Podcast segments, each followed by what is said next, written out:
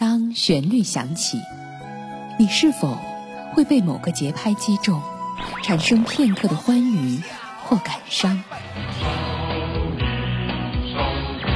现在开始，你只许疼我一个人，要是否会按下倒带键，搜索记忆中的经典画面？房就非得住啊，我就不能空着？Why did you do that? Why? You jump high, jump right. When 是否会被勾起欣赏一部影片的欲望？成功人士就是买什么东西都买最贵的，不买最好的。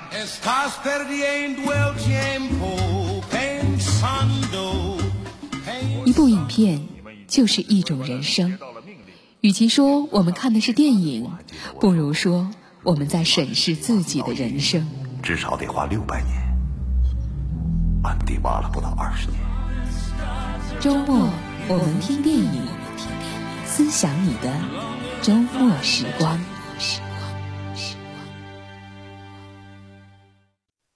周末，我们听电影，思想你的周末时光。我是寇霞，这是河北上空第一档电影类的广播节目，更是第一档兼具影片欣赏和评论的广播节目。在这里，你可以欣赏经典的影视片段，聆听原声音乐的魅力。可以捕捉逝去的流光碎影，还可以感受不同影评人对于影片的解读和独到的感悟。进入今天的节目，对于大多数中国影迷来说，有一部他们曾经用录像带或者是 DVD 欣赏的科幻电影。一副墨镜，一身黑西装，一双黑皮鞋，手握一把夸张的枪械，一身经典的黑白装束。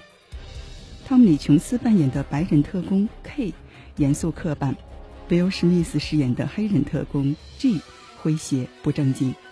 俩人亦正亦邪，机智幽默，曾经陪伴一代年轻人快乐成长。特工管教那些在地球上不纳税、不守法的外星人。如果地球公民不幸目睹了执法现场，他们还会掏出一支钢笔，让人来个瞬间失忆。这部影片就是一九九七年上映的经典科幻喜剧 IP《黑衣人》，他以戏谑的方式为二十年前的观众打开了一个新的科幻电影空间。人生是一部电影，每个人都上演着自己的角色，你我是观看者，也是戏中人，光影之间。我们寻找心灵的共鸣。周末我们听电影，听影人影事，品百味人生。纵览影坛趣事，畅聊热播电影。您现在收听的是 FM 幺零七点九河北故事广播。周末我们听电影。除了在 FM 幺零七点九直播收听，您还可以下载即听 FM 点播收听。即是立即的即，听是。好听的听，河北故事广播有故事的电台，遇见有故事的你。二零一九年六月十四号，《黑衣人》系列片的第四部《黑衣人全球追击》回归了。不过，这次黑衣人探员没有了 Will Smith 和汤姆·李·琼斯，而是换上了一对新的搭档：雷神中的锤哥扮演探员 H，女武神扮演探员 M。很多影迷着实不适应片中的新角色。要知道，《全球追击》并不是原来黑衣人的续集，而是属于相同世界观下的新作。本部《全球追击》讲了一个怎样的故事呢？它承袭了前三部的卖点，比如想象力非凡的场景、稀奇古怪的外星人、火爆的战斗场面和逗趣的拌嘴。黑衣人，也就是《Man in Black》。简称 MIB。某一天，黑衣人伦敦部门出了一些问题，于是美国分部的负责人特工 O 派遣新进的特工 M 到达伦敦，和英国的王牌特工 H 合作解决麻烦。MIB 组织出现了内奸，这是神秘而强大的外星反派丰兽捣的鬼。丰兽。具有任意改变形态的能力，当然可以伪装成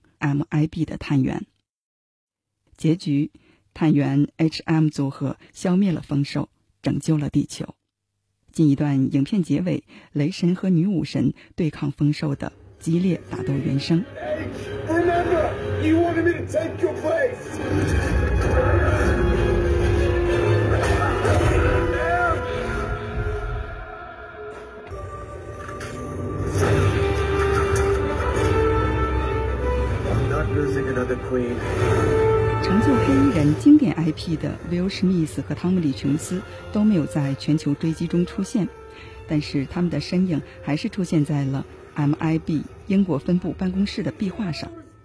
壁画上是什么内容呢？上面画有1997年他们联手打败外星大甲虫的雄姿。全球追击，特工欧出现了。他头发花白，已经是 MIB 美国分部的负责人。他的出场直接链接了第三部黑衣人。片花之后，我们跟你一起梳理前三部黑衣人的前世今生，追忆电影史上这个经典的科幻系列。时间在影像里凝固，空间在胶片中定格。流动的声音里，聆听年华似水的。流光碎影。周末，我们听电影。纵览影坛趣事，畅聊热播电影。您现在收听的是 FM 幺零七点九河北故事广播。周末，我们听电影。很多人把黑衣人的成功归功于前三部黑白探员搭档的设定。影片延伸出一整套组织体系和稀奇古怪的各种道具。这种世界观的建立，不但满足了人们空想的需求，同时也跟现实接了地气。黑探员，他怎么还没走？好像把他烤的太久了，我陪他出去吧。烤烤更健康。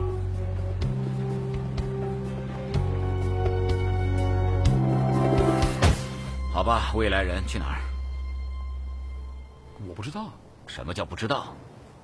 我是不知道，呃，哪儿能抓到鲍里斯就去哪儿了。难道未来的我没有告诉过你该去哪儿吗？没有，你都不太跟我讲话。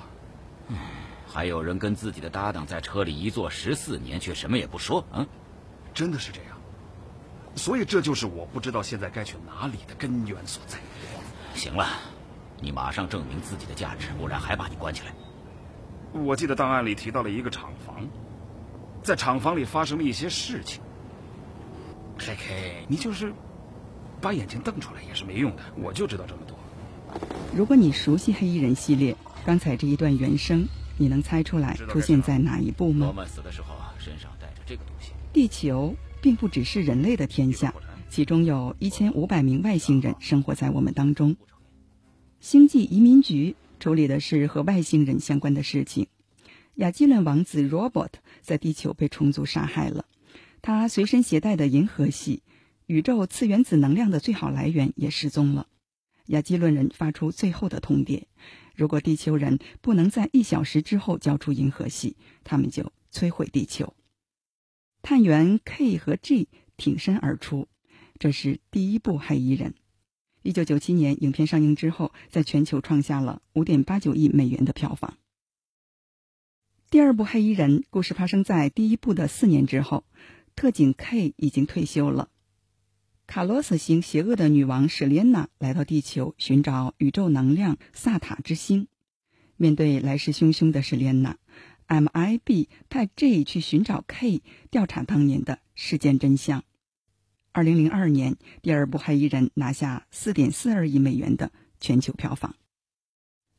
月球最高监狱穷凶极恶的博格罗德星人鲍里斯越狱逃亡，他逃脱的目的是穿越时空杀死 K。在这危急时刻，博格罗德星人大举侵犯地球，为了保护家园，G 穿越时空再次改变历史。二零一二年，第三部《黑衣人》一举揽下六点二四亿美元的票房，在当时为这个经典系列画上了一个句号。近一段，男主 Will 演唱的《Man in Black》这首歌曲曾经获得第四十届格莱美奖。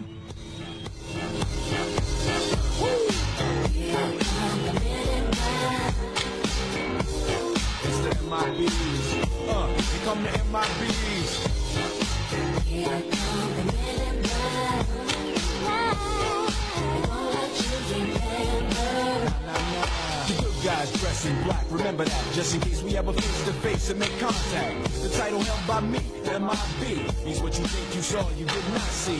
So don't blink, be what was dead is now gone. Black seat with the black Ray bands on. Walk in shadow, move in silence, guard against extraterrestrial violence. But yo, we ain't on no government list. We straight don't exist, no names and no fingerprints. Saw something strange, watch your back. Cause you never quite know where the MIBs is at. Uh, and.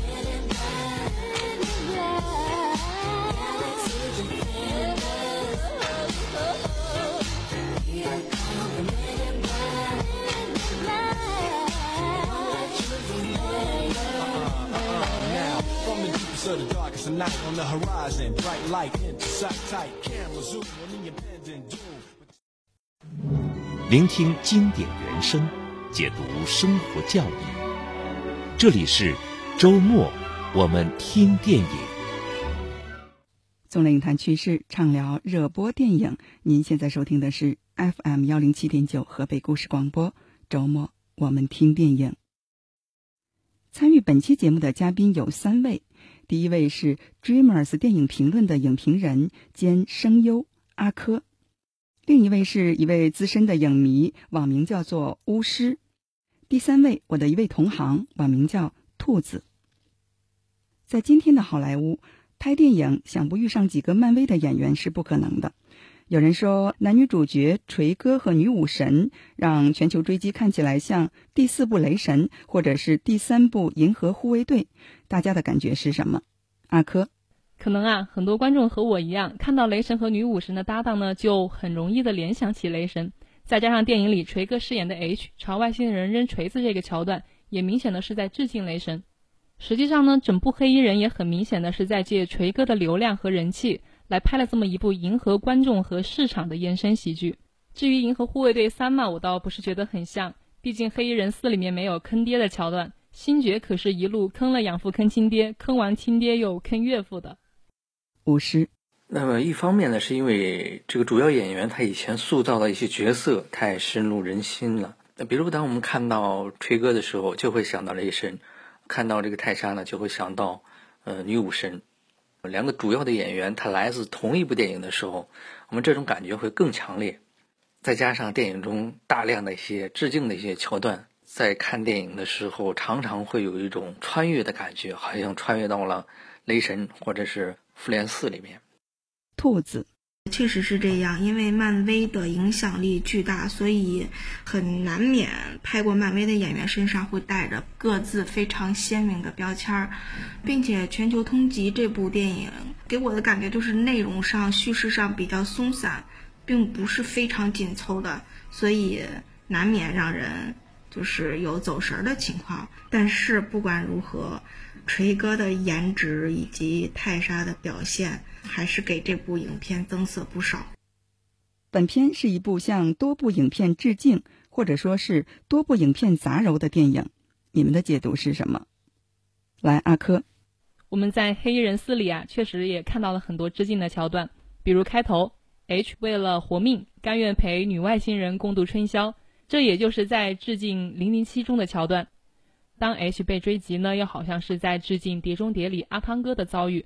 当然呢，说的好听就是致敬。如果我们换个说法，那就是《黑衣人四》东拼西凑了太多影片的老套路，杂糅在一起，不是太用心的感觉。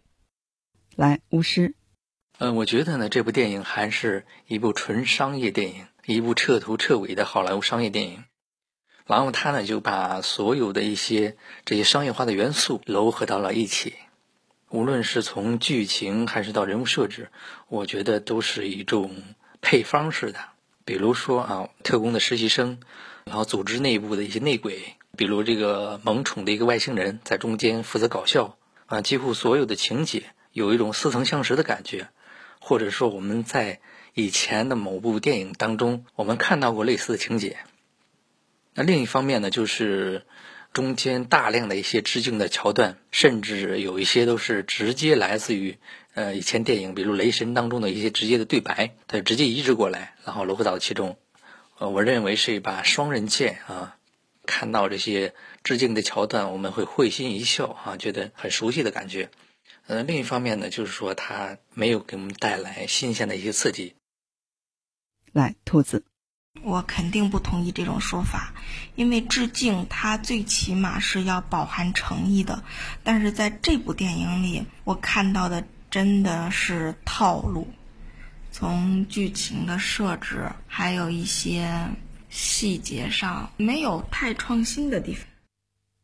全球追击主创阵容很亮眼，导演是《速度与激情》第八部的导演加里·格雷，演员有锤哥、有女武神，还有奥斯卡的获得者艾玛·汤普森等，甚至还有黄渤的客串。然而，似乎观众并不怎么买账。兔子，就我个人来讲，我更喜欢的排在第一位的是去看故事，去看表演。嗯，而不是说去看某个明星，他的阵容是否亮眼，在我这儿并不是很加分的项。黄渤的客串真的还是蛮让我惊喜的。阿珂，这个阵容呢，确实是非常的吸引人。我本人也非常的期待由 F 加里格雷执导，能够给这个系列带来全新的感觉。可是整个搭档呢，并没有产生什么化学反应，还是让人有些小失望的。像我们这样的女性观众呢，可能更看重锤哥的个人魅力。在电影里呢，他第一次带 M 去见冯克斯的时候，就解开了自己的领带和衬衫的纽扣。那个时候真的觉得他帅爆了。所以你跟我讨论电影好不好看，其实这个时候已经不太重要了。五十，现在这个市场的话，观众这个胃口提高了。前些年的话，呃，靠几个明星就可以把整个电影撑起来，但是这个时代呢，已经过去了。现在你看，每年我们这个从国外引进的大片，包括国内的大片这么多，然后观众的胃口被提得很高。这时候呢，我们观众呢更愿意看到的是什么呢？呃，是一个好的故事，比较用心的啊，有诚意的这样一个创作，一个好的制片的一个团队，包括导演一个团队。我觉得这个是决定性的作用。这个商业元素堆砌，包括众多明星的加盟，很难再赢得。观众的认可，黑衣人系列 IP 前三部比这部全球追击要经典，想必你们也是这样的感觉。大家喜欢前者的原因是什么？来，兔子，我就属于大多数影迷当中的一员。我还记得我第一次看到黑衣人一的时候，是在上大学的时候，那部电影为我打开了一个新的大门，那简直是对于世界观、对宇宙观的一种。冲击一种颠覆，嗯，前三部黑衣人，尤其是第一部，嗯，我觉得他追求的都是一种意想不到的，是一种反套路的。就比如说，放着猫王歌曲的时候，会讲到那个猫王是外星人，说他没有死去，他只是离开了。诸多的小细节吧，都是非常温情的。前三部的影片里虽然是科幻，但是给我一种更加真实，它真实到了细节里。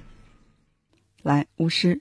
呃，我觉得呢，首先是它的原创性，然后外星人的造型，呃，感觉就是很开脑洞，一些重口味。我们经常会看到，比如说啊，一枪爆头，或者外星人的肠子满天飞，啊，这种很重口味的一些画面。它呢又加进去一些黑色幽默，啊，就是很过瘾又很轻松的这种感觉。从一二三部啊，都是同一个导演，包括造型、画面都比较质感。然后比较接地气，这是我整体的一个感觉。然后到第四部的时候，他换成了速八的导演，他这个风格的话是完全颠覆性的，跟以前是完全不一样的。他呈现出来的是一种呃非常酷炫的一种风格，比如各种酷炫的装备、地下夜店啊、动感的音乐啊，整个它就是一个很酷炫的风格。但是整体上给我的感觉就是很浮华。很空虚，呃，没有实质性的东西。来，阿珂，黑衣人这个 IP，我倒觉得它真的是可以更火，但是没有被公司好好的安排。他每一部作品上映间隔的时间太长了，造成了影迷的大量流失。我个人呢也是比较喜欢前三部，因为威尔史密斯的个人魅力太出众了，他对黑衣人系列来说，就像钢铁侠对复联来说是灵魂人物一样的存在。那么第一部黑衣人是一九九七年上映的。在当时来说，这个科幻喜剧是相当出彩的。尽管现在再回头去看，很多套路觉得已经有些老套了，但是整个影片建立起来的宇宙观是非常让人震撼的。没错，我说的就是影片结尾的那一段。就是过去了很多年，我也会在思考这个问题：会不会对于我们来说，外星人是一个更高知、更高维度的存在呢？说不定我们人类、我们地球、我们太阳系，就像是被关在更衣室的柜子里，在接受着外星人的审视。纵论影坛趣事，畅聊热播电影。周末我们听电影。纵论影坛趣事，畅聊热播电影。周末我们听电影。黑衣人全球追击，我们节目也是联合了石家庄裕华万达影城，组织了观影活动。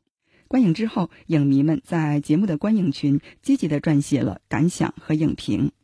我们节目也是摘录了一部分观点。跟大家分享，听友石嘉玲，他对两位新晋的黑衣人探员有话要说。他说：“两位新黑衣人，我将清除你们的记忆。在挑剧本一定要用心啊，要跟导演和编剧沟通，提升自己。挺好的故事架构，要有足够的创新，才会赢得观众的支持。”听友大雪说：“挺好看的爆米花电影，看电影嘛，以放松为主，秉承黑衣人的架构。”阿斯加德人再就业干得不错，还有成长的空间。另外，失效还是挺过瘾的。编剧下次再走走心，会更好看。听友石家庄吴孟达，总体感觉还不错，有点零零七的风格，但故事有一点不饱满，稍显拖沓。故事剧情没有明显的冲突，都是小喽啰的感觉。我是为了看黑珍珠的，槽点比亮点多。外星人酒吧特工中毒那一段是不是显得多余呢？还有特工基地也不是很严谨，高压铁网一般人直接就过去了，很多故事没有交代清楚就草草的结尾了。听友萌萌兔说，全球追击跟前几部联系不是那么紧密。锤哥主演，片中有一句台词：“我很想看你被打成筛子，可以看到你的帅脸。”锤哥有一个梗，这下局势开始扭转了。笑得我合不拢嘴。影片延续了美国人独有的价值观和嘻嘻哈哈的爆米花元素，轻松搞笑无脑。黄渤的元素是尽力的拉近中国观众。听友生活欢乐多，他写了一篇一千两百多字的长影评，为这位影迷点赞。我们节目梳理了一下生活欢乐多的观点哈，他说这是黑衣人第三部之后，既不是第四部，也不是外传的一部电影。没有看过前几部的观众，可能对里面有一些细节呢不是很了解。这位听友很细致的分析了影片哈，他首先谈了电影开头呈现的出品方，说片头不再是哥伦比亚公司女人手持火炬的标准 logo，而是这个女人划拉来一个记忆棒和一副墨镜，一按消除棒，一道白光闪过，正片开始。他认为整部片子基本上就是好莱坞惯有的架构：出现问题、分析问题，最后解决问题。雷神和女武神的出场携带着复联四的余温。以往几部黑衣人是男男搭配，而本片是男女搭配。第三点，他谈了片中昙花一现的动作戏，还有中文的背景音，他觉得内心很亲切和激动。最后呢，他总结了黑衣人不但有了情侣搭档，还更新了各种交通工具和武器。不过是敌人太 low 了，如果有那种很厉害，最后才能被摆平的大 boss，电影可能会更好看。如果是十分制满分的话，生活欢乐多给出了七分。纵论影坛趣事，畅聊热播电影，周末我们听电影。因为无知，所以无畏。就像第一部的结尾，浩瀚的银河紧缩，地球也不过是外星人手中的一颗弹珠；又像第二部的结局，男主打开储物柜的门，发现我们的世界不过是浩瀚宇宙的一道缝隙。制片人帕克斯说：“我们想要让影片尽可能的反映当下的世界。人类试图说服自己，认为眼前就是一切。”但是，当我们望向更广阔的空间，总会有不确定性和不安全感。就在那一刻，我们才能体会到自己的渺小。宇宙浩瀚，人类知晓。我们继续听完男主 Will 演唱的《Man in Black》。节目最后，感谢三位嘉宾的参与。我是寇霞，代表制作人张文峰、监制何金宝，感谢您的守候收听，下期再见。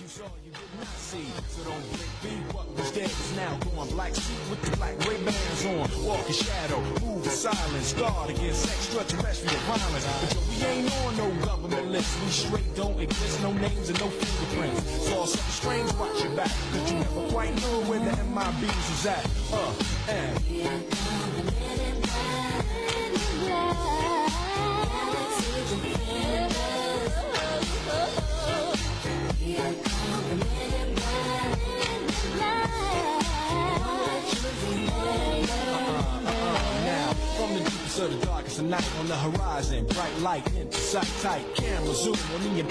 六月十二号，由中影发行、迪士尼影业出品、皮克斯动画工作室制作的动画电影《玩具总动员》第四部，在上海迪士尼度假区迪士尼小镇的华特迪士尼大剧院举行了中国首映礼。来自全国各地的媒体记者和影迷一起，通过全方位沉浸式的体验，再次遇见相伴二十四年的玩伴。共同开启了全新的冒险。影片国内外的首批观众反响热烈，盛赞本片创造了《玩具总动员》经典系列的新高度。爆笑新角色成为亮点，而本系列一贯的温情也令人动容，甚至带来了出乎意料却又是最好的结局。九年磨一剑的《玩具总动员》第四部，六月二十一号，也就是昨天，以三 D、IMAX 三 D、中国巨幕、杜比影院等格式，在全国影院。纷纷登陆，胡迪和巴斯光年邀你一起再遇玩伴，邂逅无限可能。《玩具总动员》系列是全球最具影响力的动画 IP 之一。从1995年开启行业革命的全球首部电脑动画长片《玩具总动员》开始，三部曲不仅次次有突破，更以精彩的故事和童真主题走进了亿万观众的内心。